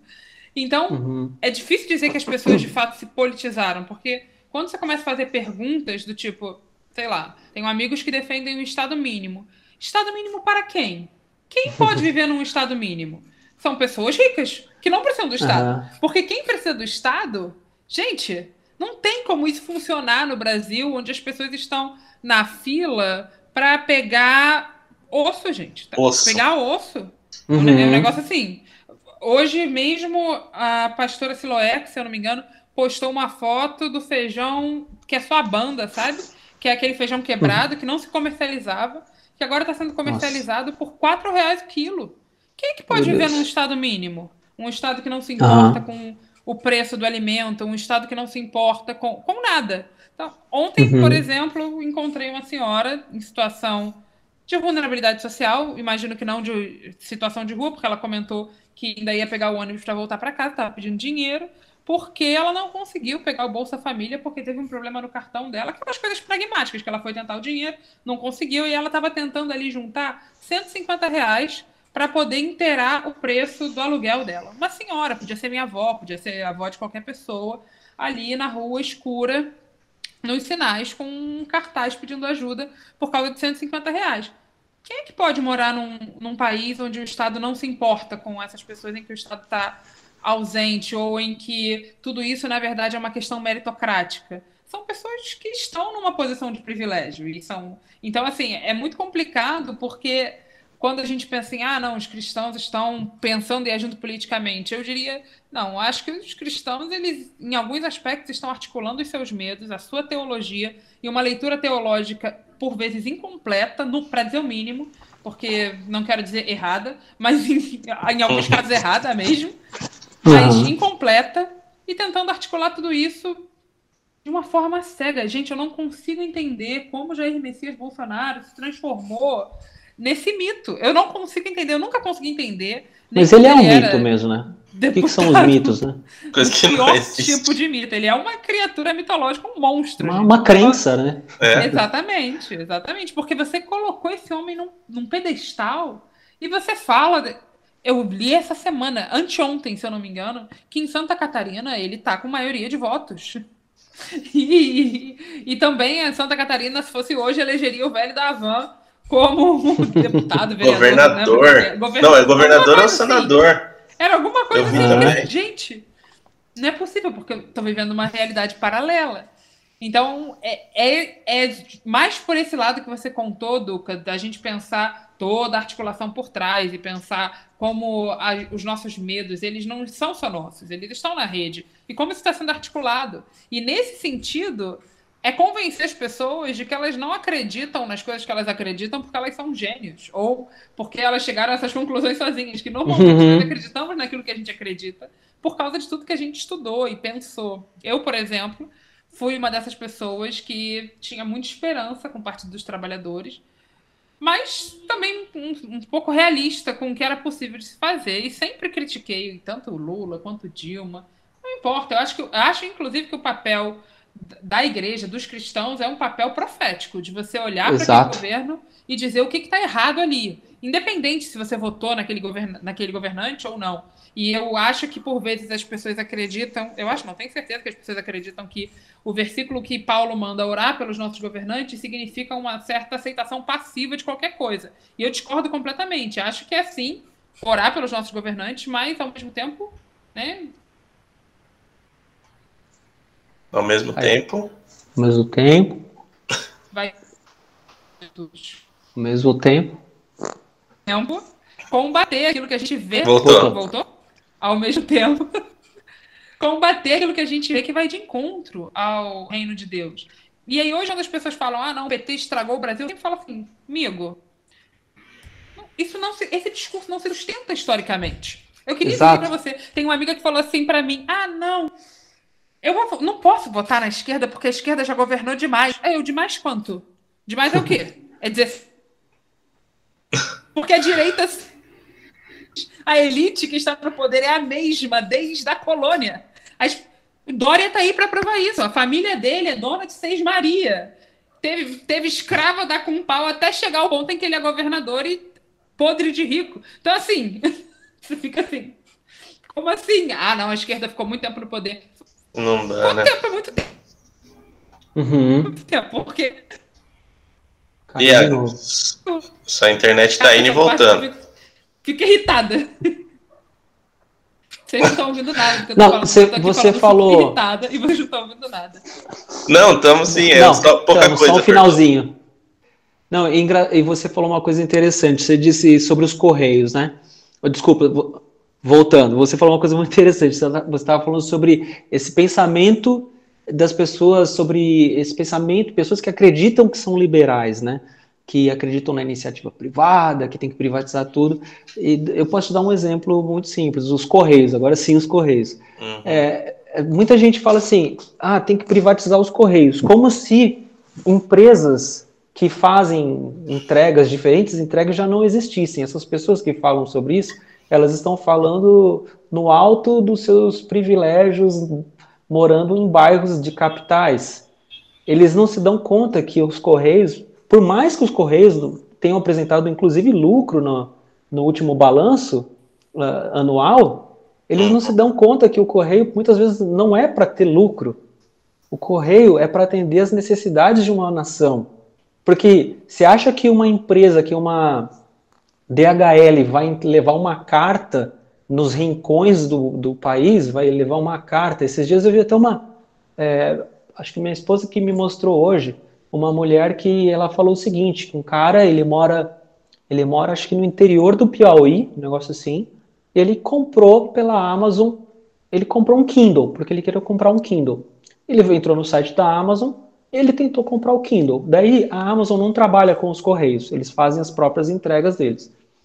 Daí na hora que ele foi fazer a entrega, eh, foi fechar a coisa, a Amazon não, não entrega, não entrega lá na, na região dele, lá no interior do Piauí. Daí a, ele conversando com a amiga dele, que é, acho que é, ela é de uma capital, sei lá, de BH, do Rio, não sei. Dela falando, falou assim, amigo, acho que você vai ter que fazer o seguinte, compra, manda entregar aqui em casa e eu mando, mando via correio para sua casa, não sei o quê. E ele desistiu da compra. Aqui a gente tem um exemplo, um exemplo muito, class, é, muito claro sobre o quanto empresas privadas elas visam exclusivamente o lucro e visam o lucro mais fácil e mais otimizado possível. Por quê? Mandar um, sei lá, mandar uma eu estou falando de, uma, de, um, de, um, de um Kindle, um negócio que tem um valor. Então, poderia se dizer, não, está despendendo de um valor de entrega lá numa cidade extremamente distante, mas a gente vendeu um Kindle, né? Que dirá uma carta? Sim. Uma carta, um, um documento que você manda pelo correio, um pedaço de papel que vai chegar de barco num vilarejo, numa aldeia do, do Amazonas. Logo, quem fala isso, está morando lá no bairro de Perdizes, não sabe muito bem o que está falando, entende? Das necessidades, algumas, algumas empresas elas são estratégicas para o país. Ah, mas tem corrupção, bicho. Você está querendo, você tá querendo jogar o neném fora com a, com a água da bacia. A corrup... Não é a empresa que você tem que você tem que mudar a corrupção, você tem que Sim. criar mecanismos. Uma coisa que eu gostava que o Haddad falava, que ele, ele dizia que quando ele foi ministro, isso, isso é o que ele dizia. Então, se alguém souber alguma coisa, talvez esteja, é, eu esteja desatento a isso. Mas ele falava o seguinte: quando ele era ministro da Educação, ele pegou o Ministério da Educação com muito problema, muito problema de organização, problemas de gargalos de possíveis corrupções. E o que, que ele foi, foi o principal, o principal foco dele naquele momento? Fora, fora todas as é, é, os projetos que foram feitos, mas eu digo estruturalmente mesmo, é, organizacionalmente. Ele disse que o principal ponto foi trabalhar com uma equipe técnica, palavras dele, tá? Uma equipe técnica onde eles criassem mecanismos que inibissem é, a, é, a corrupção. Porque ele fala assim, ó, essa história de, essa história de que o Bolsonaro fala assim, eu, eu, eu, eu não sou corrupto, eu sou o homem mais. Até o próprio Lula fala isso, eu acho uma idiotice. Eu sou o homem mais é, honesto que existe. Uma idiotice. Bolsonaro Sim. fala que é honesto, não sei o quê. E o Haddad ele falou uma coisa que eu achei muito legal. Ele falou assim: ó, todo ser humano é passível de se corromper. Quando todo é igual é igual o próprio o próprio Lula, quando o, o Lula quando ele assumiu o poder, ele era contra, ele era contra a reeleição. Mas quando sentiu o cheirinho, o gostinho da faixa presidencial, ele mudou e ficou oito anos. Mais entende? Um. Então, assim, quando, todo mundo, quando che sente o cheirinho do poder, sente o cheirinho do, dos privilégios, é passível de se corromper, é passível de, de corromper os próprios ideais, aquilo que tinha como meta. E o que o Haddad falou nesse sentido, ele dizia o seguinte: a ideia, a ideia não é ah, você é honesto? Legal, vem trabalhar comigo. Não é isso. Qualquer pessoa é passível de se corromper e de se tornar desonesta. A questão é, bicho, não vamos lidar com, com a sorte, com o azar nesse sentido? Vamos criar mecanismos que inibam a corrupção? É, protocolos, é, segurança e tudo mais para que, que iniba a corrupção. É isso que eu acho muito interessante. Então, assim, ah, a corrupção, bicho, corrupção tem empresa privada. E, é, e pior que na empresa privada você não tem como você não tem como agente, cidadão, a gente não tem como brigar. Você não é. tem como investigar, entrar lá na, na Chevrolet, porque você comprou um carro da Chevrolet e falou assim, ó, é, esse carro aqui está muito caro, não sei o quê. É porque a corrupção lá dentro da Chevrolet. Você não tem que fazer, é empresa privada. Sim. A gente tem que estar, graças a Deus, que no governo a gente pode brigar, ir para a rua e destituir gente desonesta do poder, entendeu? Então, enfim, Sim, sim.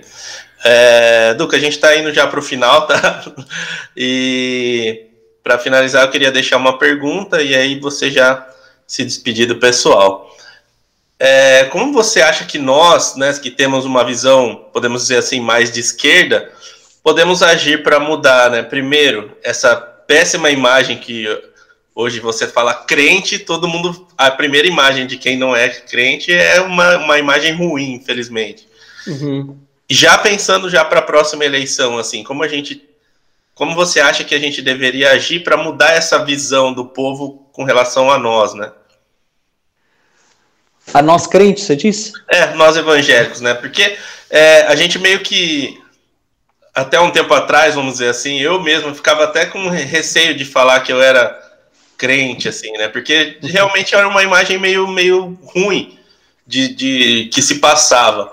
Mas eu acho que a gente está numa. Entrou agora com, com esses pastores, igual você falou. Tem o pastor Ariovaldo, tem o Hermes, tem, tem muita gente boa aí que está do nosso lado. E a gente entrou meio que numa disputa de narrativa do, do, do evangélico, né? Fala assim, uhum. meu amigo, se você fala crente, você não está falando só de, do, do Edir e do. Você está falando de mim também, cara. Então, a, a gente tem o, o, o nosso lado dentro disso. E nessa disputa de narrativa, a gente tem que brigar para mostrar o nosso lado, né? Uhum. E o que você acha que, que é o nosso papel já, já diante da próxima eleição, que é a gente está aí há um pouco mais de um ano da próxima eleição, nesse Brasilzão aí para mudar isso? Olha, peraí, peraí que eu tava ligando Não, a minha mão. Em paz, fique em paz. É porque minha bateria tava, está com 5%, daí eu consegui, consegui ligar aqui. Olha, pr primeiro, se eu entendi bem a sua pergunta, primeiro, primeiro ponto que eu acho é que os próprios políticos, a própria esquerda, vamos dizer, a esquerda, se eu estiver falando besteira e estiver fora da tua pergunta, você me interrompe, tá? Mas a, a, própria, a própria esquerda, ela entendeu que ela foi, ela agiu de maneira muito errada, ela, ela com relação ao, aos evangélicos, ela, ela estigmatizou muito o evangélico é, ela olhou para o povo evangélico e não entendeu as demandas e onde os evangélicos eles depositam essas demandas que é na tua fé, na igreja, na tua comunidade de fé, na, na ajuda entre os irmãos. E eles não entenderam isso. Porém, e, e consequentemente, alguém, se a esquerda desocupou esse espaço, alguém ocupou. E quem ocupou foi, foram esses extremistas, falando o que o povo quer ouvir. E a gente não pode culpar a nossa tiazinha diaconisa da igreja, que tem todos os medos dela, como a gente vinha falando há pouco, e colocar nela a pecha de uma pessoa burra, tapada, manipulável. Não, a gente, a gente não tratou essa pessoa, esse irmão, essa irmã, com o devido respeito. E não se posicionou, e não conversou, e não dialogou. A gente, que eu quero dizer, é a esquerda. Tá? A esquerda como um todo. Porém, a esquerda não cristã, digamos assim, ela entendeu isso. Ela entendeu isso. Eu digo isso porque na campanha, na última campanha do, do Guilherme Boulos, é, eu, fui, eu participei muito da campanha dele. Algo se alterou eu... ali, muito importante, né? Aconteceu algo muito importante com essa campanha do Guilherme Boulos. Sim, eu participei muito. E por que, que eu participei? Eu, um que eu participei a convite deles. Eu, pastor Ariovaldo Ramos e outras pessoas, que eu não vou lembrar agora, outros pastores. Uh, sei lá, Felipe dos Anjos, a gente estava bem presente ali. E, e outras lideranças, e, e, lideranças mesmo. No caso, eu sou só, eu sou só um baixista, mas lideranças evangélicas mesmo. E por que, que a gente teve, inclusive, a coalizão é, evangélica de esquerda estava lá presente, inclusive?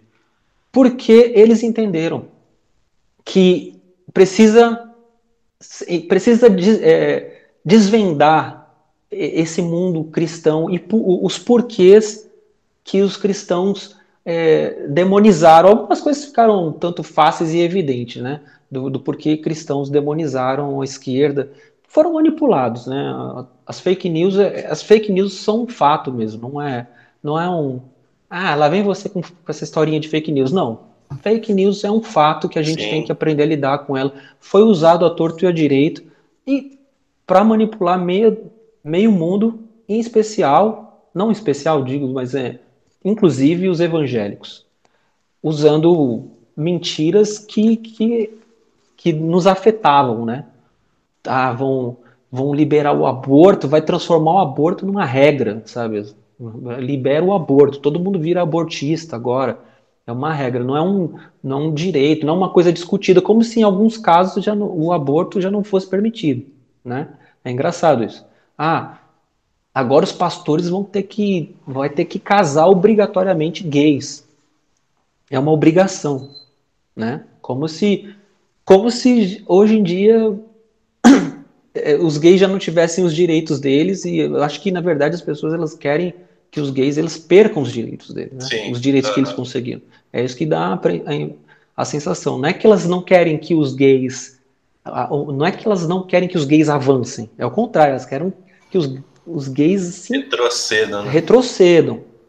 Como o próprio Bolsonaro falou, né? Ele fala assim, as maiorias, é, as minorias vão ter que se curvar às maiorias. Maioria. Esse é o pensamento dele. Esse é o pensamento. Não, uhum. Toda vez que o Bolsonaro fala assim, eu sou, eu sou fiel a, ao povo, o que o povo manda e na verdade ele esquece que na verdade ele deve fidelidade à, à Constituição. Sim. Não é a maioria. Uhum. Só que não é a ditadura da maioria, né? Sim. Enfim. Então, assim, eu acho que, que essas lideranças, elas entenderam isso. E elas estão dispostas a conversar com a gente. Muito legal. Muito legal. A gente dialogou muito, a gente debateu muito, a gente pensou em muitas coisas, a gente se posicionou, deu a cara para bater, abrindo nosso voto, apoiando e dizendo. Porém, existe um, um estigma que foi colado na, na, na, esquerda como um todo, que é o jeito que a massa evangélica como hegemônica, digamos assim, ela ela, ela não está muito disposta a, a pensar diferente. Elas, e, e, que, que eu estou querendo dizer nisso? Do lado de lá, no projeto inteligente, diabolicamente inteligente da extrema direita, eles, eles, eles, eles acreditaram, eles tocaram as fichas deles num extremar as pessoas pela raiva mesmo. Então, como eu falei há pouco, há, há pouco tempo atrás, as pessoas elas se tornaram agressivas, inclusive. Quando, o que, que eu estou querendo dizer com isso? Nós, evangélicos, de esquerda, Uhum. qual que é o nosso, qual que é o nosso caminho? Qual seria o nosso caminho? Nosso caminho seria o quê? Dialogar, debater, certo? A gente vai, a gente vai bater nas pessoas, obrigar as pessoas a pensarem como a gente não. A gente vai tentar dialogar, é, desmistificar determinados pontos, é, demover as pessoas de alguns pensamentos preconceituosos que elas tenham sobre determinadas coisas, tudo na base do quê? Do diálogo. Só que eu posso falar por mim. Eu tive experiências onde eu tentei o diálogo Sim, com pessoas. E eu fui absurdamente hostilizado. é difícil. Num, num nível, num nível assustador, assim, num nível que eu, eu, eu, eu ficava assim, meu Deus, eu preciso sair daqui, eu preciso dar uma desculpa para sair daqui, eu preciso sair daqui. Que a pessoa, quando a gente, quando eu comecei a tentar, e detalhe, tá? Não é xingando o Bolsonaro, não é falando Sim, que não é tudo na base do, do, do cuidado no, no, no, no diálogo esqueci a- esqueci o termo é na comunicação não violenta sabe coisas que Sim, eu li e a gente vem estudando sobre comunicação não violenta tentando usar toda a metodologia para para estabelecer um diálogo saudável com pessoas e tentar fazer essas pessoas a refletirem a- de repente pensar, nossa, é verdade, não tinha pensado por esse lado. Mas, cara, eu recebi nessas tentativas umas duas ou três hostilizadas tão pesadas que eu fiquei um pouco. Eu fiquei um pouco perdido. Sim. Logo eu não sei responder a tua pergunta. eu fiquei um pouco perdido, porque o método que a gente vem, a gente vem se propondo a usar, o método que a gente vem é, debatendo para abordar as pessoas, para conversar, ele não está ele não tá tendo é, muito, não está sendo muito exitoso. Uhum. Qual seria uma outra estratégia? Eu sinceramente não sei. Eu não sei. Eu sei que a gente vai ter muito trabalho pela frente, a gente vai apanhar Sim. muito. A gente vai apanhar muito. As pessoas, elas, elas foram extremadas ao ponto da agressividade. Pessoas dóceis, elas foram levadas a se extremar ao ponto de se tornarem pessoas agressivas. Agressivas, com comportamentos odiosos, assim Sim, sim. sabe? E, enfim, e, é, eu não sei se eu respondi sua pergunta corretamente, mas é, é aí que eu é aí que eu, que eu paro sem, sem, sem ter uma, uma conclusão muito, que eu como posso dizer assim, uma conclusão muito otimista sobre. Sim. É, eu acho que a gente, a gente vai ter que construir uma, uma estratégia durante esse período que a gente tem até lá, porque realmente não tem uma resposta conclusiva, né, cara? Uhum, uma bala de prata, né? Não tem, não tem. E é isso, eu, eu- eu acho que essa palavra me pegou muito. A, a- disputa de narrativa é uma palavra que tem me tocado muito nesses, nesses últimos tempos, porque assim, é uma disputa. O meio evangélico agora, tipo, ó, galera, a gente não é todo mundo Bolsonaro, não é falou crente, tá todo mundo do lado do Bolsonaro. A gente tem o, o nosso lado esquerdo aqui e estamos lutando para tirar ele, na verdade. Então, mas, vi, mas sobre isso, sobre isso, essa, essa parte da tua pergunta, eu acho que a gente tem uma boa, uma boa, como pode dizer assim, é- a gente tem um- uma, uma- eu tenho uma visão um pouco mais otimista do que menos, Uhum, porque eles sabem disso, eles sabem que eles perderam o evangélico, eles sabem da existência de evangélicos que têm um pensamento mais à esquerda, um pensamento mais social, um pensamento mais sobre justiça social. Eles sabem da existência, eles estão querendo dialogar com esses, com esses evangélicos. uhum. É, ao mesmo tempo, eu sei que existe uma ala da esquerda que é muito radical, que, que eles acham que a gente é quase qualquer um, qualquer um que seja cristão, evangélico, protestante, católico, é quase um, um, um jihadista evangélico, sabe? Sim. Eu já vi isso, eu já, eu já vi uma pessoa chegar para mim no Twitter de um jeito assim super agressivo e um cara de esquerda falando sobre a minha fé e tudo mais, e eu nem, nem levei para frente. Mas eu acho que esses aí são pessoas, não são as lideranças. As lideranças de esquerda, elas querem dialogar com, com os evangélicos que estejam dispostos a, a, a dialogar, entende? Para tentar usar a gente, né, a gente que tem uma certa visibilidade, para expor para outras pessoas, pessoas que pessoas que estão um pouco em cima do muro, pessoas que às vezes são bolsonaristas, e falam, nossa, mas esse cara fala merda, hein? Pelo amor de Deus. E essas pessoas, eles olham assim, e é, é esse momento que a gente vai chegar neles e falar, ó, oh, existem evangélicos também que pensam. Meu cara, eu, eu, tenho, eu, eu tenho um primo meu, uhum. eu tenho um primo meu, que ele não é politizado nem nada. Mas ele votou no Bolsonaro e tudo mais, e hoje ele, ele acordou, ele despertou. Uhum. Então, assim, existem pessoas que estão.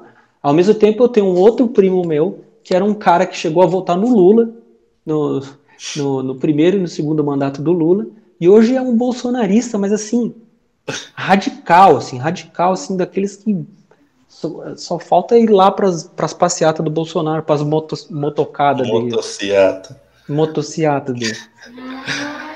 Ah, é isso aí, Duca. A gente queria agradecer aí sua presença, ter disponibilizado um tempo do seu domingo para conversar com a gente. Tá passando uma moto muito voando. Tá passando, tá passando a motociata do é, Bolsonaro. Falamos, invocamos o cara aqui, você é louco. e então a gente só queria agradecer mesmo sua presença, tá com a gente, Agnes. Também. Não, com certeza, obrigada por essa conversa, por trazer também tanta coisa boa para a gente pensar sobre Deus, sobre música. A gente vai deixar os links para vocês. Se vocês não conhecem o trabalho, vocês podem seguir, ouvir, curtir. E vai ser uma coisa muito gostosa para vocês também. Certo, gente. Muito obrigado. E a gente vai ficando por aqui, então. Duca. Obrigadão. Pô, um obrigado, obrigado pelo convite, obrigado pelo espaço para a gente trocar essa ideia todo mundo que ouviu a gente até aqui. Prazer enorme. É um assunto. Esses assuntos que a gente é, conversou aqui são assuntos que me que eu gosto muito, alguns espinhosos, né, mas ao mesmo tempo necessários. E eu e obrigado, viu? Obrigado mesmo pelo convite. Vamos, vamos que vamos aí para para tentar fazer esse Brasil um pouco um lugar um pouco mais mais hospitaleiro e menos inóspito. É isso aí. Então, muito obrigado, gente. E a gente fica por aqui. Um abraço.